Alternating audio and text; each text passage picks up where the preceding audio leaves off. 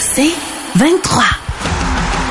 Au réseau Cogeco, vous écoutez les amateurs de sport. Voici Mario Langlois. Une question comme ça, combien seriez-vous prêt à payer pour assister à un événement sportif où un exploit sera réalisé par euh, une légende du sport? Imaginez-vous que pour le record que LeBron James est sur le point de battre, le record du nombre de points de Kareem Abdul-Jabbar, il y a des gens qui sont prêts à dépenser au-delà de 100 000 dollars. Avec nous, il est professeur au département de communication à l'Université d'Ottawa et spécialiste en marketing sportif, Luc Dupont. Bonsoir, Luc. Bonjour Mario. Alors, euh, dis-nous, euh, ça provoque euh, une flambée assez phénoménale des prix, mais sans qu'on sache exactement quand le fameux match et le record, quand le record sera battu. Effectivement, parce que le défi, alors je rappelle, il, est à 63 points de battre euh, le record. Il va jouer en Nouvelle-Orléans euh, demain. Euh, d'ailleurs, ce qui est assez amusant, c'est que la NBA s'entend bien l'argent, le, pactole en termes de visibilité pour le match. On dit, ben vous allez avancer ce match-là. Normalement, ça devait commencer à 8 heures le soir. On a décidé que ça va commencer à 6 heures. Et autre fait non négligeable, c'est qu'on pense que lors de ce match-là en Nouvelle-Orléans, tiens-toi bien, il va y avoir 54 des fans qui vont avoir une chose en commun, c'est des fans de Los Angeles. C'est des gens qui auront, en d'autres mots, fait le voyage pour voir LeBron James en sachant pas trop ce qui va se passer. Remarque que normalement, si on suit au prix des billets, c'est pas demain qu'on pense qu'il va remporter, euh, en fait, qu'il va battre le record, mais c'est plutôt le 7 février. Et comment on fait pour établir ça? Ben, je te le donne en mille. C'est le prix des billets, évidemment, parce que c'est la revente de billets. Euh, quand j'ai commencé à surveiller ça, il y a peut-être 24 heures, le chiffre sur lequel on s'entendait généralement, c'était 92 000 dollars du billet. Incroyable. C'est le billet le plus cher, évidemment, tu auras compris. Là, en moyenne, c'était euh, autour de pas très loin de 2000 dollars. Je te donne des chiffrons parce que le problème, c'est qu'en fonction de la plateforme, on ne te les vendra pas tout à fait, évidemment, euh, au même prix. Et là, juste avant qu'on se parle, on est rendu à 200 000 dollars.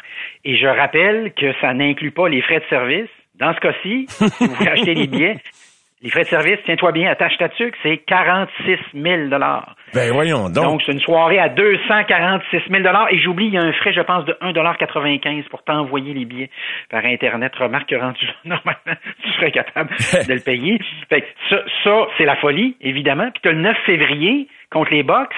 Puis là, déjà, le prix des billets euh, diminue. Alors, le calcul qu'on fait, c'est qu'il va faire à peu près une trentaine de points contre la Nouvelle-Orléans qui devrait faire à peu près une trentaine de points contre Oklahoma, puis c'est à ce moment-là qu'il devrait battre le record. À ta connaissance, donc, OK, c'est, bon, il y a le record de points d'Abdul Jabbar, mais le record pour le prix d'un billet, là, on a-tu, y a-tu déjà quelqu'un qui a payé plus cher pour assister à un événement? À ta connaissance, là? Moi, j'ai jamais vu ça. Euh, bon, on va faire un élément de comparaison. On est évidemment à un coin de rue du, Super Bowl. Oui. Cette année, au moment où j'ai vérifié, là, puis on comprend que ça bouge constamment, là.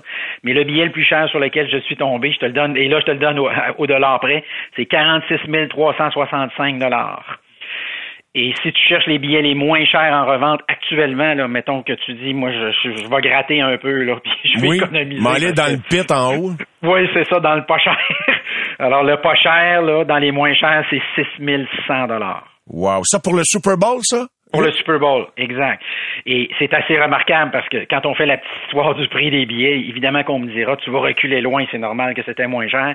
Mais je rappelle qu'en 1967, c'était 12 dollars. Euh, si tu tiens compte de l'inflation par billet, si tu tiens compte de l'inflation, ça voudrait dire 99 dollars aujourd'hui. Alors, ça signifie que euh, l'inflation explique pas tout. Il y a d'autres choses qui s'est passé. Puis quand on, essaie de gratter, là, à quel moment le sport a perdu la tête? Là? Parce que je pense que les, les montants qu'on se donne là, on va tous s'entendre pour dire que c'est des montants extrêmes. Là, c'est de la démesure, oui, oui, oui. C'est de la mesure. C'est 1996, où à un moment donné, soudainement, dans le cas du Super Bowl, on a vu des billets passer là, euh, on est passé à 35, 40, 50 dollars, puis là, soudainement, on était à 275, 350 euh, dollars. Quelle analyse peut-on faire là, du profil socio-économique, euh, pour pas dire psychologique, des gens qui, qui dépensent des montants semblables? C'est que c'est clairement, le, sport professionnel est de plus en plus un produit de luxe, un produit de plus en plus niché, puis ben les gens qui font beaucoup d'argent, il faut bien le montrer quelque part. Oui, on est dans l'ère du m'as-tu vu? Hein? C'est Instagram, c'est, euh, TikTok, euh, j'ai les billets, je suis sur la première rangée, je vais le montrer. Là aussi, si j'avais à pointer le moment, là, mon premier souvenir de quelque chose qui ressemblerait à on est allé à quelque part, puis c'est important de le dire, là, c'est, curieusement, dans le cas du hockey, c'est Wayne Gretzky qui Ah, se ramasse oui. à Los Angeles. Ah. Et j'ai souvenir d'une entrevue de Luc qui disait c'était malade quand Wayne Gretzky est arrivé ici, soudainement, après les matchs, on avait des superstars d'Hollywood qui venaient faire leur petit tour parce que le hockey était in dans le sens où il était pas il était pas comme mainstream, là. il était pas grand public. Puis, euh, historiquement, dans le cas du hockey aux États-Unis, quand on jette un coup d'œil du côté du public et sur le plan socio-démographique, c'est des gens qui ont plus de sous. Et j'ai souvenir, par exemple, de quelqu'un à un moment donné qui s'occupait des, de, de vendre les, euh, tous les produits dérivés lors des matchs des Flyers au Spectrum et des euh, 76ers Oui. et qui disait souvent les deux équipes jouent deux soirées consécutives, donc un en arrière de l'autre, et la foule du hockey va générer des revenus 50 à 60% plus élevés que la foule du, du basket. C'était, en tout cas, dans le temps, Ah. Euh, ce que ce qu'il avait constaté. Remarque aujourd'hui, je te dirais pour ceux que j'ai des amis qui sont allés voir la NBA à Montréal récemment, qui est allé en fait en début de saison, un match hors concours. Puis là, ce qu'on me disait, c'est ah, c'est une autre foule, hein. C'est une foule plus plus jeune, euh, plus trendy, euh, plus Instagram d'ailleurs, fort probablement que la foule de la Ligue nationale de hockey. Et est-ce que, par ailleurs, au-delà du prix des billets, par rapport au taux d'occupation des amphithéâtres pour le sport en Amérique du Nord, là, peut-être ailleurs si tu veux, mais surtout en Amérique du Nord, est-ce qu'on s'est remis de la COVID? J'ai cru décider dans les propos de Gary Bettman l'autre jour quand il était de passage à, à Montréal, le Luc Dupont, que euh, lui, il, il vantait, en tout cas, il se régalait du fait que ben, le taux d'occupation était très élevé en ce moment dans les amphithéâtres. Est-ce que c'est ce que les données te permettent de constater? Ben, le problème que j'aurais pour te répondre de façon très, très sûre, c'est que Phoenix, cette année, joue dans un amphithéâtre de 5000 personnes. Ah, ça fausse la Alors- moyenne. Alors, évidemment que là, tu as du 100% ou en tout cas, à peu près, j'espère, parce que sinon, on a un sacré problème. Euh, alors, sur ce plan-là, c'est un peu difficile de te le donner en termes de pourcentage, mais quand je jette un coup d'œil du côté de la Ligue nationale comme de la NBA, je te donne deux petits chiffres rapides. 2019-2020, donc on est dans, mettons, la- l'avant-COVID, puis un petit bout la COVID, là, 2020, tu te rappelles, c'était en Oui, mars, oui. ça a commencé à glisser. Cette année-là, du côté de la Ligue nationale, la moyenne d'assistance, c'était 17 157 par match. Donc, ce qui est, c'est quelque chose de, de respectable. En 2021-2022, donc là, soudainement, on est dans la COVID, puis mettons aux États-Unis l'après, début de l'après-COVID, mettons à peu près comme ça. Là, on était à 15 780. Alors, il y a eu une séquence assurément plus difficile. Plus récemment, je te donne les stats de la NBA. Alors, l'avantage avec la NBA, c'est qu'il n'y a pas le problème de Phoenix dont je te parlais un petit peu plus tôt. Pour 2022-2023, actuellement, on est évidemment toujours dans la saison, c'est pas complété. Là, ce qu'on remarque, c'est que par rapport à l'année précédente, c'est plus 5% alors, ce que ça donne à penser, c'est que lorsqu'on a recommencé les activités, initialement, il y a un petit pourcentage de gens qui n'ont pas levé la main. Puis là, semble-t-il que graduellement, ces gens-là reviennent euh, au bercail. Je reviens donc au billet, là, tout près de 100 000 200 000 du billet pour euh, aller voir LeBron James battre le record de Kar- Karine Abdul-Jabbar. Bon, il y a l'exploit, mais il y a aussi la vedette, les vedettes, euh, Luc Dupont, et, et l'effet d'attraction de ces vedettes-là. Un peu comme au cinéma, là. Quelle vedette as-tu sur ton poster, sur ton affiche? Dirais-tu qu'on est dans une ère, l'ère, l'instagramisation du sport où c'est plus important d'avoir une méga vedette dans un film moyen que d'avoir une, une bonne équipe qui euh, aspire à des championnats sans sa vedette. Tu sais, je pense à Joey Saputo qui se posait la question il y a quelques années. Je suis mieux d'avoir un joueur à 6 millions, d'en avoir 3 à 2 millions, si tu suis mon raisonnement? Qu'est-ce que qu'est-ce Oui, que tu as à me dire là-dessus, euh, Luc? Méchante bonne question. Euh, je te dirais que malheureusement aujourd'hui, ce qui est important à la fin, c'est le c'est le produit spectacle. hein. On parle souvent du sport spectacle et ça n'a jamais été aussi vrai qu'aujourd'hui. Là aussi, je reculerai un petit peu dans le temps parce que je pense à Bob Hall qui est décédé la semaine dernière, qui est au fond celui qui a initié la folie des salaires. Euh, En, en tout cas, certainement du côté du hockey. Je rappelle que jusqu'à oui. ce moment-là, en 72, un contrat, en fait, un bonnet de signature d'un million de dollars, on n'avait jamais vu ça. Puis il était tellement convaincu que le chèque passerait pas, je le précise. c'est qu'il avait engagé quelqu'un pour aller changer le chèque à la banque. Il, lui a dit, tu me rappelleras quand le chèque sera passé, puis quand tu auras l'argent dans le compte. Et c'est à ce moment-là qu'il a signé le contrat avec les Jets de Winnipeg. c'est bon, et ça. Il avait signé le contrat aux États-Unis pour des raisons euh, fiscales également. Et je précise que dans le 1 million, il y avait quatre équipes de l'AMH qui avaient dit il va être tellement bon pour la game, pour l'AMH, il va la mettre sur la map. Alors, je précise pour les plus jeunes qui nous écoutent que momentanément, au début des années 70, on avait une deuxième ligue en compétition avec la, Ligue nationale de hockey. Donc, ça va tellement être bon pour la, la produit AMH que on va accepter de payer une partie du boni. Je sais pas si tu imagines aujourd'hui, le Canadien signerait un joueur, puis Toronto dirait ça va tellement être bon pour la pour la Ligue qu'on va vous donner des centaines de milliers de dollars pour vous donner un coup de main. Évidemment qu'aujourd'hui, ça serait absolument euh, impossible, mais on l'avait fait à ce moment-là. Alors, je reviens à ta question. Si je suis cette logique-là, ce qu'on s'aperçoit, c'est que pour le meilleur et pour le pire dans ce cas-ci, un joueur peut souvent faire toute la différence sur le plan de la visibilité d'une équipe, même si au final, il n'y aura peut-être pas les résultats promis sur le plan des résultats de l'équipe, j'entends ici. Alors, je comprends que c'est à la mode sur le plan des relations publiques de dire, euh, tu diras que c'est un effort d'équipe, mais à la fin, on comprendra que sur le plan du marketing, malheureusement, c'est autre chose. Et ça explique, Mario, pourquoi, quand on se met à y réfléchir, il y a tellement peu d'équipes de sport professionnelles cotées en bourse. Parce que dans le fond, à la fin, le problème, là, c'est ou bien je paye fort, puis je vais moins rentabiliser les opérations, ou bien je paye un petit peu moins fort, puis on va peut-être générer plus de fric, mais on sera peut-être pas une équipe aussi extraordinaire. Alors, je reviens à ton idée de, départ. Là. On aime-tu euh, voir euh, Caulfield contre un but ou le Canadien gagner? C'est sûr que t'aimes mieux voir Caulfield contre un but gagnant pour le Canadien, mais le monde peut se contenter, on dirait, d'un but de Caulfield. Tu sais, les gens me disent, ah, il est blessé, là, c'est plate, je sais plus si je vais aller voir. Comme quoi, l'effet de la vedette, là, c'est majeur. Et, oui, un petit quelque chose à ajouter, là, et, plus que tu parles de ça, Mario, on l'a vu, évidemment, photographié dans son lit d'hôpital, oui. j'ai bien compris. Oui. Alors, vois-tu comment, ça, autrefois, là, puis euh, je sais que toi et moi, on suit ça depuis euh, beaucoup, beaucoup d'années, euh, c'est pas quelque chose qu'on aurait pu imaginer autrefois. Il y avait comme une ligne autrefois, là, ce que j'appellerais la vie privée là, du joueur. On connaissait pas les blondes. Les blondes parlaient pas euh, sur des Instagram. On savait pas qu'un tel allait déménager prochainement puis retourner chez eux parce que c'est sa conjointe qui nous l'a dit. Puis j'ai toujours amusé de voir des gens dire sur les médias sociaux par la suite, peut-être qu'elle ne savait pas qu'on était en train de lire ce qu'elle était en train de raconter. Évidemment que tu auras compris qu'à partir du moment où elle dit à des milliers de personnes, très rapidement, tout ça va. Mais Luc, tu me ramènes dans le temps en disant ça avec la photo de Carl Caulfield à l'hôpital. Tu te rappelles-tu d'une entrevue avec Bernard Geoffrion à l'hôpital en noir et blanc? Euh, et c'est devenu un classique de la télévision où il disait qu'il avait une blessure à la laine. Oui, oui, oui. Absolument. Et, et, et, dans le temps, tu peux être certain que là, on était dans, probablement dans ce que j'appellerais de l'improvisation, alors qu'aujourd'hui, on a des équipes de relations publiques qui sont autour de tout ça, puis qui se posent toujours la question en quoi ça peut favoriser l'image de marque de l'équipe, puis en quoi ça peut euh, défavoriser le branding de la compagnie au, au, sens propre. Euh, et dans, à cet égard-là, je reviens avec LeBron James, c'est, c'est quelque chose de remarquable, parce que voici quelqu'un qui a généré dans sa carrière au-delà d'1,3 milliard de dollars, à la fois commandite et terrain. Et je précise, puisque qu'on parle de hockey puis de business, qu'il possède une partie des Penguins de Pittsburgh. Ah, il possède une partie des Red Sox de Boston. Il possède une partie de Liverpool, le club de soccer la première ligue. Mais Pittsburgh, je savais pas le. Fenway Park. Oui. Je savais pas le. Ah oui, parce que ah, le groupe, ben oui, ils ont acheté les Red Sox. Ok, là, tu, je connecte toutes les affaires ensemble. C'est, c'est bon que tu me dises ça.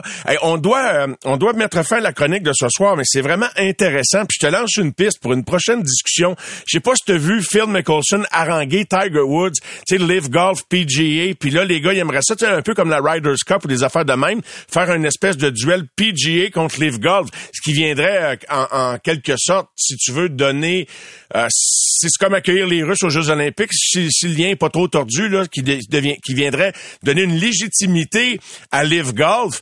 Mais ça serait regardé en temps. Et là, Mickelson qui dit à Tiger Woods sur, euh, sur Twitter, on, va y laisser utiliser son card s'il veut participer. Fait que tu t'imagines, ça va faire parler ça, hein?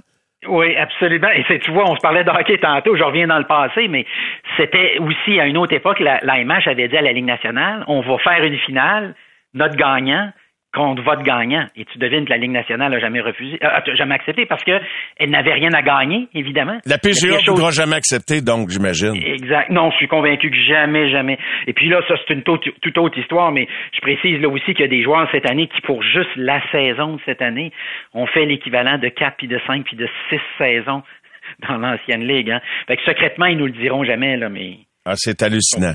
Hey, Luc Dupont, merci beaucoup. C'est tellement intéressant. Je te souhaite un excellent week-end. Va te rouler en boule euh, dans, une grosse, dans une grosse couette. Merci d'avoir été là. Bye bye. Les amateurs de sport. Pour ceux qui en mangent du sport.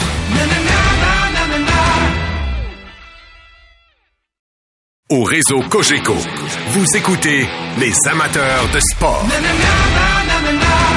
Ouais, on est de retour et on amorce l'émission ce soir avec un de vos préférés, nul autre que l'ancien des Canadiens de Montréal et des Canucks de Vancouver notamment, Maxime Lapierre, qui est là. Bonsoir, Maxime. Salut Mario, comment ça va? Ça va très bien. Maxime, t'es-tu euh, quelqu'un lève la main droite et déjà le jeu? Eh, regarde ça, tout le match des étoiles, avec le concours d'habilité, tout ça? Un peu. Euh, normalement, oui. Là aujourd'hui, malheureusement, j'ai pas eu la chance parce que mes filles, euh, mes filles, ils m'occupent très bien aujourd'hui. Mais euh, c'est quelque chose que je regarde de temps en temps. Je pense que des. Ça s'enregistre aussi, Max. On n'est pas obligé de le regarder en direct. Moi, souvent, c'est ça qu'on fait. Des fois, on le regarde à un autre moment. Là, je verrai demain, euh, mais euh, il y a des années que c'est bon, il y a des, années que c'est moins bon. J'ai hâte de voir cette, euh, cette année. Jusqu'à maintenant, je lis les critiques sur les réseaux sociaux. Je pense que c'est quand même partagé l'opinion des gens, des journalistes du spectacle de ce soir. Tu as pris connaissance des propos de Nick Suzuki? Tu sais, des fois, c'est un, bel endroit pour... ben, premièrement, tu es, soumis à beaucoup d'entrevues. Quand tu vas représenter ton équipe au Marge des Étoiles, il y a des médias de Montréal qui sont là, donc il y a une occasion de parler à Nick dans un autre contexte. Puis il a été question de son leadership. C'est sûrement venu à tes oreilles, toi qui suis toute l'actualité. Puis euh, il a avoué qu'il est allé voir Kent Hughes euh, pendant l'année, puis qu'il a, vécu des, des, frustrations. Fait que ça, ça, je sais pas si ça t'a amené à penser à certaines choses. On se demande comment quelqu'un va pouvoir composer avec la On va l'entendre, Nick Suzuki. It's been a good learning process for me. Just trying to be the best best leader I can.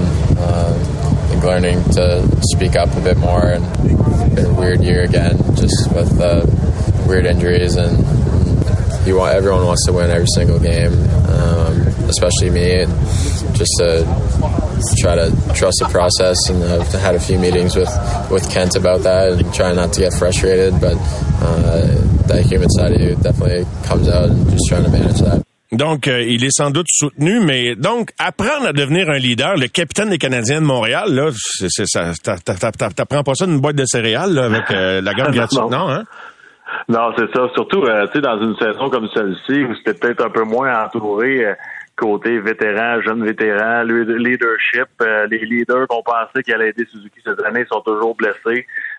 c'est pas c'est pas si simple que ça. Puis c'est la reconstruction, c'est pas facile. des nouveaux entraîneurs depuis l'an passé, ça euh, pour lui, je pense que c'est bon aussi de, parler avec un gars comme Ken Hughes pour savoir on s'en va, on s'en va par où, parce que des fois, ça va pas bien en cours de chemin, mais quand tu gardes ton objectif en tête puis tu sais par où tu t'en vas, ça, ça aide un peu aussi à te retrouver toi-même personnellement. Puis en même temps, oublions le leadership, oublions le côté capitaine et tout ça. Les, les athlètes de haut niveau, les gars de premier trio, ils se mettent tellement de pression, puis ils sont bons avec la pression, mais ils sont demandants, puis ils acceptent pas l'échec, puis c'est ce qui fait qu'ils sont aussi bons aussi. Mais à un moment donné, lorsque tu fais face à une saison comme celle-ci, ben ça, ça, devient décourageant quand même. Puis lorsque tu es un gagnant, puis tu veux remporter 82 matchs sur 82.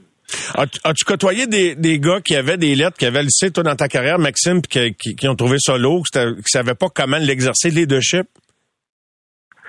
Euh, non, pas vraiment, parce que je vais t'avouer, Mario, j'ai été gâté, euh, j'ai eu des, bonnes équipes, là, j'ai été chanceux, puis euh, mais tu sais, le, le, parallèle que je peux faire avec ça, c'est que ça allait bien ou que ça allait mal, ces gars-là sont jamais contents. c'est toujours euh, c'est toujours passé, puis ils pensent toujours qu'ils peuvent être meilleurs. Tu, tu remportes un match euh, incroyable où ils ont deux vues, deux passes, tu gagnes 5-4, ils vont rentrer dans le vestiaire, puis ils vont dire c'est inacceptable la façon qu'on a joué défensivement.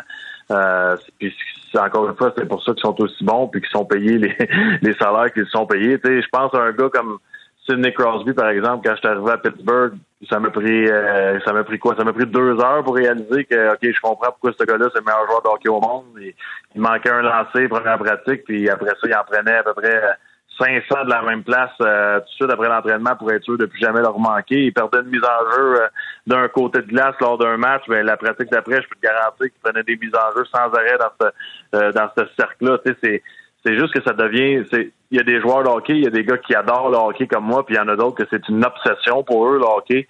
Euh, puis ça, il n'y en a pas beaucoup, mais un Sidney Crosby faisait partie de ce lot-là. Et, euh, et ça, c'est intéressant. Est-ce que tu peux te contenter ou ceux qui se contentent ben, vont, vont plafonner? Parce que je, prenais connaissance des commentaires de Dreisaitl, justement, lui aussi, qui, comme Nick Suzuki, bon match des étoiles, se fait poser beaucoup de questions sur la saison des Oilers, sur son jeu, puis il avoue être insatisfait de sa saison. Euh, il a quand même 29 buts, 47 passes, 76 points, euh, mais il est insatisfait. Il est deuxième marqueur de la Ligue nationale. Ouais, ben lui, c'est une autre situation, Mario. Hein? C'est un gars très, très, très talentueux. Puis il y a toujours Connor McDavid en avant de lui. Fait que c'est sûr que lui, lorsqu'il rentre chez eux le soir, il se dit pourquoi je suis pas capable de me rendre à ce niveau-là? Tu sais, même si j'ai pas sa vitesse, lui, c'est sa compétition, là, ben c'est pas vraiment une compétition, mais son modèle, il est juste à côté de lui dans le vestiaire, puis à tous les soirs, il voit un gars performer comme McDavid. Lui, c'est certain qu'il acceptera jamais une demi-mesure de sa part à lui, puis il va toujours essayer de trouver un moyen de s'améliorer. Puis c'est correct comme ça. Puis des, des gars de talent comme ça, encore une fois, ça fait des années qu'ils sont pas capables de passer l'étape qu'ils veulent passer, qui est de d'au moins se rendre en finale de la Coupe Stanley puis compétitionner pour le pour le gros trophée, puis ils sont pas capables de le faire, donc ils seront pas satisfaits tant qu'ils seront pas capables de performer à un haut niveau à chaque match, chaque soir, puis en série. Euh, spécialement, là, je pense que si on pense aux gars de Toronto, d'Edmonton, c'est vraiment des joueurs qu'on voit pas souvent, qui sont pas capables de passer cette étape-là. Euh, puis c'est sûr et certain qu'à un moment donné, la, frustration, une année, c'est quelque chose comme Suzuki vit en ce moment. Mais quand ça devient des 3, 4, 5, 6, 7 ans, là, à un moment donné, tu te, tu te remets en question, tu remets l'organisation en question, tu remets tes coéquipiers en question, les entraîneurs, puis tu c'est pas facile non plus. Mais c'est intéressant ce que tu soulèves. J'avais pas pensé à ça, l'angle du fait que, tu sais, Drysdale joue avec McDavid. McDavid est à 92, lui à 76. Il suivait de plus près des années passées. Fait qu'il se dit, oh, c'est peut-être moi qui, qui, qui, en a raté une coche. Fait que c'était un petit peu ce que tu vivais euh, quand tu jouais avec Guillaume, là, Maxime, dans le fond, là. non, moi, Mario, Guillaume, tu m'en dois Il a même pas été là pour le dire. J'ai fait, comment tu m'as répondu ça, Max? Tu sais, quand tu y penses, Mario, c'était pas drôle notre affaire pareil. Tu sais, un gars comme moi, j'espérais compter un but par mois. Quand, quand je pense à ça, après ma, quand j'ai pris ma retraite, c'est triste pareil. Mais ce que le monde devine pas, puis je sais que tu, tu, tu te cantonnes toujours dans un rôle, bon, du plombier, du gars qui avait, qui était pas le plus doué. Mais reste que par rapport au commun des mortels, t'es une superstar quand t'embarques sur une glace pareil, puis tu tu peux faire des affaires que, je veux dire, il y a pas grand monde qui peut faire, hein. Ah oui, puis tu sais, Mario, la ligne est tellement mince, puis ça, je l'ai réalisé quand je suis arrivé en Europe. J'avais juste besoin d'une seconde de plus. Sais, là, ça, ça semble cliché un peu, mais juste la, la différence sur la grande glace de la demi-seconde ou la seconde que j'avais pour prendre ma décision, c'est là que je voyais que c'était c'était aussi simple que ça, la différence. Tu sais, je te dis pas que j'ai lancé d'Ovechkin, mais j'étais capable de, de, jouer en avantage numérique, de créer des jeux, d'avoir des, opportunités offensivement. Je voyais que c'était vraiment pas gros la, la ligne entre peut-être avoir été un gars de je te dirais, mettons, 35, 45 points dans la Ligue nationale de hockey comparativement à un gars de 20 points. Eh, eh, exactement. Et euh, t'as-tu euh, participé au match des étoiles en Europe tant qu'à ça? Non? Non, il n'y en a pas. Mais j'ai, j'ai été chanceux. Euh, j'ai fini une année meilleur marqueur en série dans la Ligue au. J'ai été aux Olympiques euh, par la force des choses parce que les, les gars étaient ils ont pas pu aller de hockey. Donc pour moi, ça a été ça a été ça mes moments forts côté euh, match des étoiles et tout ça. rien d'autre par contre. aucun. Je te dirais même Mario, j'ai jamais je pense j'ai jamais été dans un match d'étoiles que ce soit à partir de 8 ans jusqu'à jusqu'à 20 ans. J'ai jamais fait partie de ça dans, dans ma vie. Comme quoi, là, c'est pas toujours... Mais t'es-tu quelqu'un que tout le monde... T'étais-tu le meilleur de toutes tes équipes dans le hockey mineur, toi, Max?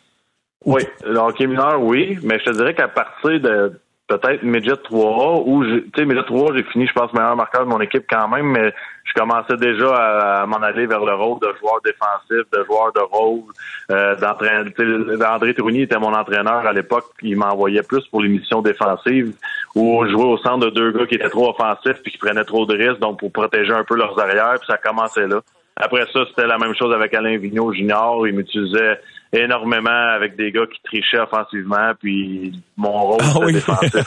Toi, tu protégeais les autres. Tu t'es sacrifié pour, pour que Le, les le autres bon fassent... vieux, euh, le bon vieux reste troisième homme. Maxime? Hey, an- anecdote, Mario, là, on avait Oui. affronté euh, à l'époque les Castors de Sherbrooke en première ronde des séries. Alain Vigneault m'avait fait jouer avec quatre défenseurs pour affronter le trio de Parenteau, puis je pense que c'était Corbeil euh, euh, qui jouait avec lui, avec Parenteau. En tout cas, il y avait tout qu'un premier trio, puis il avait dit c'est un, un attaquant, Maxime, qui va mettre la pression partout avec quatre défenseurs. Ça avait fonctionné un peu, on avait perdu en sept au lieu d'en quatre, admettons. Elle est bonne, celle-là. Maxime, as-tu déjà déboursé un montant déraisonnable pour rester un événement sportif? Parce que pour toi, c'était comme... Tu, tu, tu voulais, je sais que tu es un gros, amateur, un gros amateur de UFC, par exemple. Ouais. Et puis, t'es pas obligé de me révéler le montant, quoi que ce soit, mais j'ai remarqué qu'il y a du monde qui vont dépenser là, 200 000 pour aller voir LeBron James battre le record de Kareem Abdul-Jabbar sans être sûr qu'il va le battre le soir qu'ils vont être là. là. C'est malade. Ouais. Ouais, c'est c'est un peu c'est un peu exagéré. Tu sais, je suis prête à je comprends que des fois de payer un peu plus pour vivre un moment spécial, c'est ça vaut le coup, mais je sais, je fais ça à boxe pour UFC, mais jamais jamais jamais je vais me rendre là. Tu sais Mario, moi là, quand tu commences à euh, mettons un gros gros événement où j'avais été voir Anthony Joshua, je pense que c'était 550 du billet là, ça, ça, c'est ma limite. J'irai pas plus loin que ça, même si euh, même si on me dit qu'Alexander Ovechkin va, va battre le record de Wayne Gretzky en marquant 18 buts dans un match, j'irai pas, je paierai pas. euh, je pense qu'il y a des limites à tout, puis c'est tout si beau à la télévision. Ben, c'est justement ça que je voulais te demander. Daniel Brière, euh, hier, qui, euh, qui est un grand fan des Eagles, qui était au match dimanche passé quand les Eagles ont gagné le, le championnat de leur conférence, je lui demande, vas-tu Super Bowl? Sais, on s'entend qu'il pourrait s'organiser pour trouver une façon d'y aller. Puis, il a mieux regarder ça à la maison. Il dit, si j'allais au Super Bowl, il faudrait que ce soit comme des équipes avec lesquelles je suis neutre. Aimes-tu mieux, toi, être là pour un grand événement ou regarder ça tranquille à la maison avec des amis ou direct tout seul? Non. Moi, Mario, là, je suis je suis le seul gars qui regarde un événement sportif seul, avec des écouteurs. J'adore regarder ça à la télévision avec la musique, les montages vidéo qui sont faits, l'émotion, la chair de poule. J'ai- J'aime, j'aime ça. Tu sais, tu vas voir un match de football euh, en personne de la NFL, tu- la moitié du temps, il y a quelqu'un c'est une distraction, tu vois pas le ballon, il est perdu dans, la ligne offensive. Tu c'est, c'est pas, pas la même chose du tout. Je t'entends le commentateur, la musique, l'entraque. Moi, j'aime, moi, j'aime ça à la. Ben, t'es pas tout seul. Je pose la question aux gens qui sont à l'écoute 985 98 985 euh, euh, télévision ou euh, sur place. C'est sûr que veux veux pas, puis c'est pas bon, toi c'est pas la raison, mais c'est plus économique à la maison, mais moi pour les mêmes raisons que toi, il me semble que j'apprécie davantage et on est drôlement bien servi même que je le répète, ça fait des années Maxime. Tu sais, j'entends que bon, que Camille et Stéphane veulent faire un gala de boxe pour réunir 30 000 personnes dans le stade olympique alors que je sais pas c'est quand la dernière fois qu'on a accueilli plus que 5 000 pour un gala, mais bonne chance Camille si jamais tu réussis, mais c'est de plus en plus un défi convaincre les gens de sortir du confort de la maison, puis d'aller à Percival Monson, d'aller à Saputo, puis d'aller au Centre Bell. T'as- Je sais pas si t'en parles avec des amis des fois ou même, mais, mais c'est un plus grand défi pour les clubs et les organisations aujourd'hui. Oui, non, c'est sûr et certain. Puis, tu sais, avec tous les angles de caméra qu'on a maintenant, tout ce qu'on est capable de faire côté montage, effets spéciaux et tout ça télévision, c'est sûr et certain que c'est attrayant. Par contre, tu sais, de vivre une soirée entre amis, d'aller prendre une bière, de, de, de sentir l'émotion dans le building, ça aussi, c'est plaisant. Mais, tu sais, une fois de temps en temps, je serais pas, euh, je pense pas que je serais le style de personne à avoir un billet de saison. Tu sais, d'aller à un événement de temps en temps, ça me fait plaisir. Mais, comme, comme on vient de dire, si tu, si tu vas là pour avoir de l'ambiance pour un événement en personne, c'est bon. Si tu aimes le sport, puis tu veux tout ce qui se passe lors du match, euh, les détails et tout ça, ben c'est peut-être mieux à la télévision. C'est quoi le plus gros, euh, le, le meilleur, le, le- le meilleur show de sport que tu as vu sur place ou à maison? As-tu en mémoire là, quelque chose qui t'a vraiment... Tu sais, c'est comme quand quelqu'un regarde une bonne télésérie. Tu sais, il y a des gens qui regardent toutes les téléséries au monde. Mais les amateurs de sport, nous autres, c'est une autre façon. Nous autres, on regarde les matchs, hein, en quelque sorte. Et des séries sportives aussi, des fois. Là.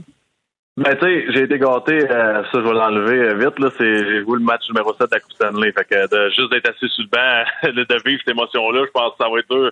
C'est pour moi à ce temps d'aller voir un match de hockey dans le building comme spectateur. Depuis que j'ai vécu ça, mettons que j'ai plus le même feeling de regarder un bon match de série. Par contre, j'ai j'ai eu la chance de d'aller voir, par exemple, Georges Saint-Pierre se battre à Montréal. Euh, ça, ça donnait des frissons chaque fois qu'il arrivait dans le building. J'ai vu euh, les Cars de Saint-Louis en série mondiale contre les Red Sox de Boston.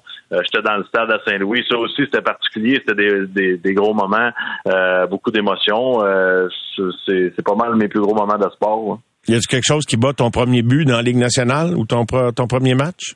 Ça, ça bat, ça bat ça? Oui, mais ben, c'est parce que c'est tellement le premier match relie tellement d'événements, tu sais.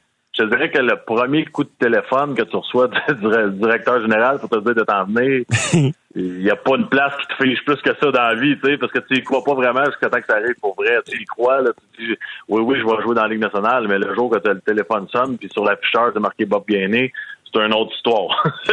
jusqu'au jusqu'au deuxième coup de téléphone, Mac, jusqu'au deuxième où qui te dit que t'étais changé. oui, c'est ça. ouais, ça. Ça, quand t'es chez vous le soir, Mario, à 11h, puis ton GM t'appelle, normalement, tu sais qu'il veut pas te dire que t'as bien joué ce week-end. tu l'avais à 11h le soir? J'avais eu l'appel à peu près à ça, 10-11 h euh, à Saint-Louis quand euh, euh, Doug Armstrong m'avait appelé, puis je le savais tout de suite, aussitôt que j'ai vu le nom sur l'afficheur, dans ma tête, je me suis dit, bon, je m'en vais où? j'ai même pas, euh, tu sais, ça m'a même pas comme bouleversé ou stressé, c'était juste trop évident. Euh, ta valise était prête. Hey Max, merci beaucoup. Bon, bonne fin de semaine, bien au chaud. Repose-toi bien, puis on se reparle la semaine prochaine. Bon week-end, Mario. Merci beaucoup, Maxime. Bye bye. bye Les amateurs de sport. Pour ceux qui en mangent du sport. Au réseau Cogeco. Vous écoutez les amateurs de sport. Place à la relève avec la chronique Équipé pour aller loin, une présentation de Napper, leader mondial de l'équipement de deck hockey. K-N-A-P-P-E-R.com.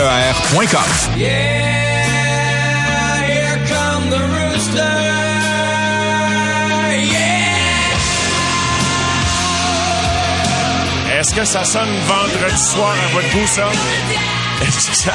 ça, symbolise l'arrivée d'Antoine Roussel aux amateurs de sport les vendredis. Et puis en plus, c'est un soir de, de festivités pour Antoine qui retrouve ses euh, vieux camarades des Saguenay, Chicoutimi, dans le cadre euh, d'une opération retrouvailles. Salut, salut Antoine, comment ça va? Salut Mario, ben écoute, ça va super bien. Et puis euh, justement, je me prépare tranquillement pour aller là. les Sags, ils ont organisé tout qu'un événement sur trois jours, puis ils s'attendent à recevoir à peu près deux à 300 anciens qui ont joué pour les Sags au cours des 50 dernières années pour célébrer ça. Donc, ils ont organisé un match des anciens demain euh, les anciens se rejoignent ce soir, euh, apprennent à, se découvrir, ou surtout pour les plus jeunes, découvrir les plus vieux. Puis euh, ça va être ça va être super intéressant puis de, partager des, bons, des bonnes anecdotes et des bons souvenirs avec eux. Dans toutes tes années de hockey de, gros calibre, Antoine, jusqu'à ta dernière saison l'an passé en Arizona, quel souvenir as-tu de tes quatre années juniors de 2006 à 2010 avec les Saguenayens de Chicoutimi? c'est drôle parce que souvent, là, puis c'est quelque chose que les, souvent dans les, les, gars dans la Ligue nationale, dit, euh, ils le répètent, puis c'est vrai, puis moi je fais partie des gars qui le répètent aussi. C'était meilleures années, ça. Parce que euh, tu joues, mais t'as pas cette pression-là de, la Ligue nationale sur les épaules. C'est sûr que tu peux performer, mais au final, euh, c'est c'est c'est beaucoup moins de, de pression. c'est beaucoup plus comment dire moins de, le voyagement est plus difficile, mais c'est toujours avec la, la gang de gars. Euh, c'est euh, des belles années. Souvent, euh, bon, en tout cas, moi, je j'ai même si on n'a jamais passé la première ronde des séries, j'en garde un souvenir mémorable. Puis, ben, c'est une des raisons aussi pour laquelle je demeure encore au Saguenay hein, dorénavant, parce que j'ai passé quatre belles saisons. Puis, j'en j'en ai plusieurs qui ont avec qui j'ai joué, qui se sont établis aussi au Saguenay par la suite. Donc, c'est euh, c'est là que tu euh, t'enracines plus ou moins, là, puis ben, c'est le cas pour moi. Antoine, euh, à vol d'oiseau comme ça, puis juste pour donner une idée aux gens qu'il y a beaucoup d'appelés mais peu d'élus, là, es-tu le seul qui a atteint la Ligue nationale de tes quatre années avec les Saguenayens? de mes quatre années, ben j'ai joué avec David Dernay, donc lui, ben, ah bien entendu, il y en a joué plusieurs. Ça, David était là pour ma première saison. Après ça, ma deuxième saison, euh, je pense qu'il n'y a personne d'autre que moi. Ma troisième saison, euh, Nicolas Deschamps a joué deux matchs. Euh, puis je pense que ça se résume à ça. C'est bien pour dire pareil, hein, quand tu prends quatre, années d'un club junior, de la Ligue junior majeure du Québec, tu sais, c'est alors pour les, gens qui écoutent, là, ouf. Et puis Mario, j'en reparlais justement avec certains de, avec Yannick Jean cette semaine, parce que je allé, je allé m'entraîner avec les Sags. Puis euh, euh, je lui avais dit il y a une année, je pense qu'on avait passé trois équipes complètes ou presque de joueurs. puis on a compté, on a joué avec 54 joueurs cette année-là. Puis ça arrive souvent que dans le junior, ben, tu des fois, il y a des, des essais, du monde qui, euh, qui viennent pour un ou deux matchs. Puis au final, ben, il y a eu 50 54 personnes qui, ont, qui ont joué une game. C'est énorme là, quand tu penses à ça. Puis euh, tu sais, il y a eu beaucoup de d'appeler même dans, dans le junior. C'est là que tu vois que l'entonnoir se referme, se referme vraiment euh, vraiment fort. Mais euh, c'est c'est vrai qu'il y a beaucoup il y a beaucoup d'appelés, peu d'élus.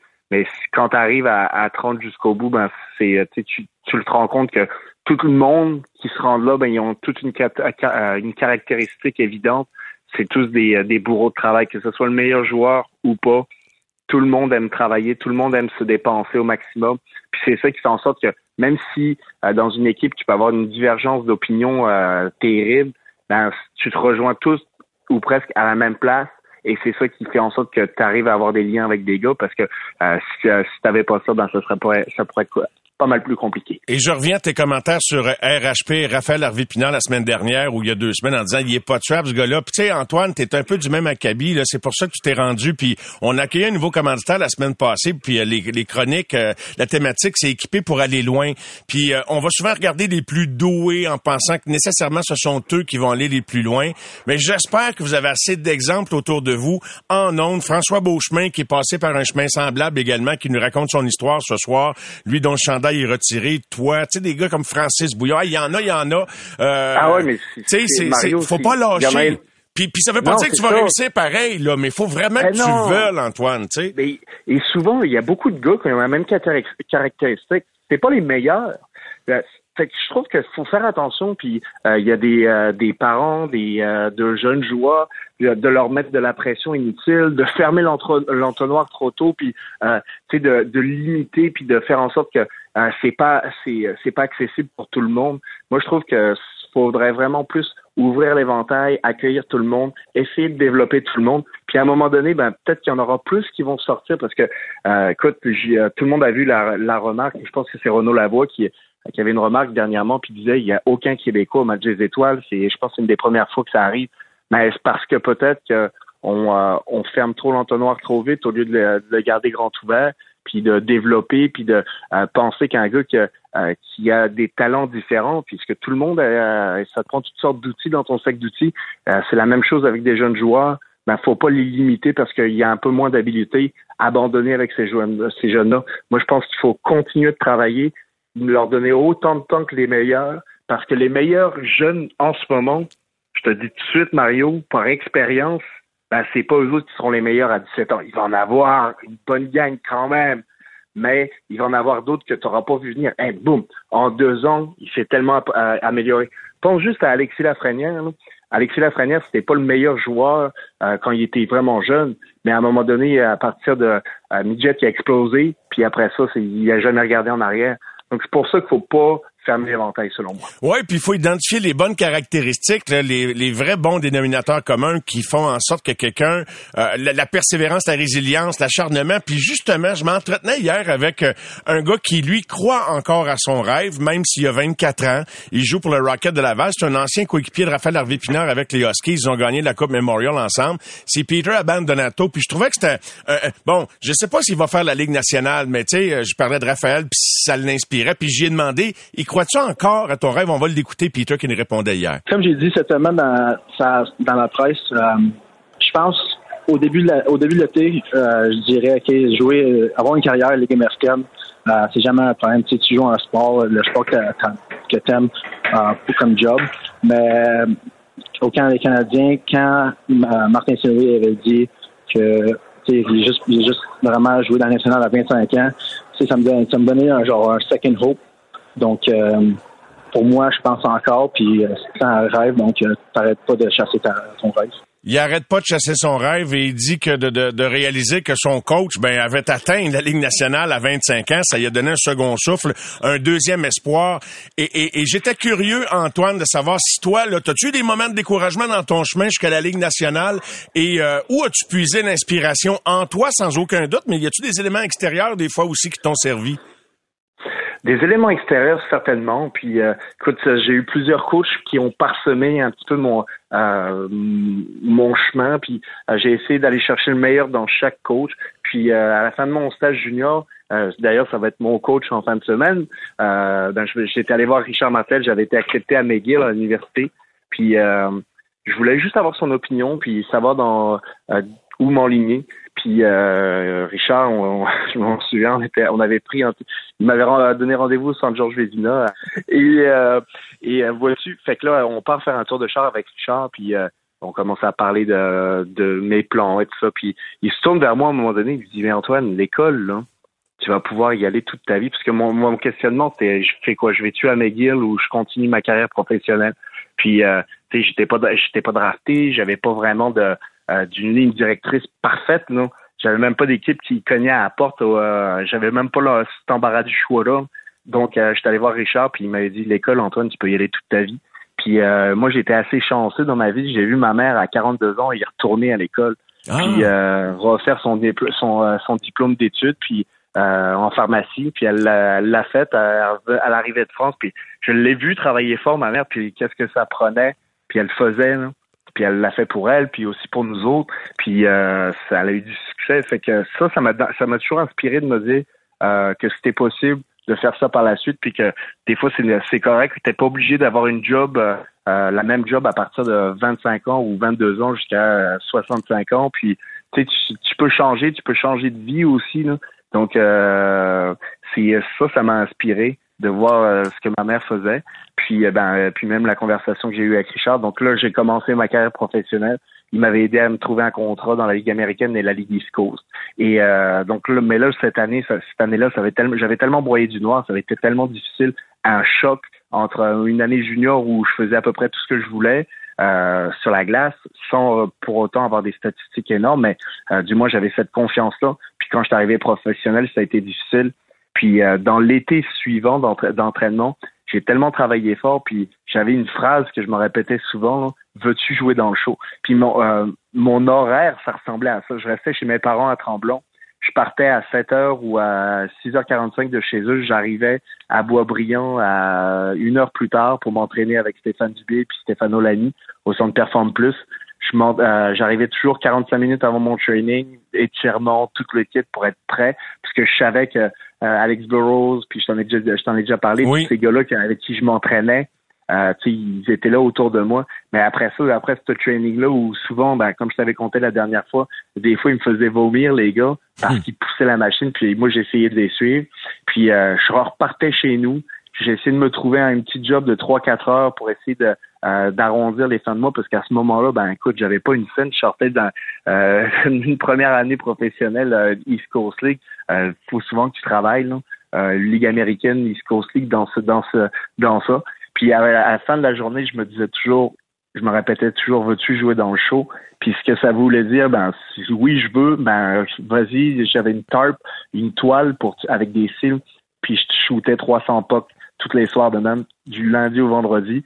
Puis ça, juste ce, ce, ce, moment-là de toujours puiser, puis de même quand j'étais fatigué de le faire, ben ça, ça a appuyé sur le clou en moi pour faire en sorte que je le veux vraiment. C'est ça que je veux, puis je fais n'importe quoi pour y arriver. Puis c'est ça que c'est ça qui est arrivé finalement. Puis ça, le fait de lancer des rondelles puis de pratiquer mes habiletés, ben, ça a fait en sorte que, un, je me suis, j'ai eu beaucoup plus confiance en moi. Puis quand je suis arrivé euh, dans des matchs importants, ben, j'avais cette confiance-là. J'avais beaucoup amélioré mon lancer, mes mains, euh, tout, tout ce que faisais de défaut. Fait que euh, j'avais tellement amélioré ça que ça m'a permis de, de franchir cette étape-là. Puis c'est pour ça que souvent, Mario, moi, quand quelqu'un me dit là, ah ça, ce gars-là, il, il, naît avec ça, tu nais avec ça, ça, ça, tu peux, ça s'apprend pas. Moi, là, ça me donne tout. J'ai goût de vomir quand quelqu'un me dit ça. Parce que c'est pas vrai. Tout s'apprend. C'est, c'est sûr qu'il y a des gens qui arrivent avec une certaine facilité, mais tout s'apprend. Quel beau partage de vécu ce soir et euh, wow ta phrase là j'ai une petite chair de poule. Veux-tu jouer dans le show hein? À bon entendeur les jeunes à l'écoute jeunes et moins jeunes peu importe c'est quoi votre objectif dans, dans la réalité de, de votre vie de, et de vos ambitions. Antoine c'est du bonbon c'était une chronique différente cette semaine. On est un peu loin de l'actualité mais je trouve ça très très instructif très enrichissant. Merci beaucoup mon cher et bonne soirée avec les anciens SAGs ben, merci beaucoup, Mario. À la prochaine. Merci, à la prochaine. Sur ce, on s'arrête le temps de quelques messages. Notre invité après la pause, François Beauchemin, avec qui je me suis entretenu hier à la veille du retrait de son chandail par les riverains du Collège Charlemagne. Je vous présente l'entretien dans un instant. La chronique Équipée pour aller loin était une présentation de Napper, leader mondial de l'équipement de deck hockey. K-N-A-P-P-E-R.com. Les amateurs de sport.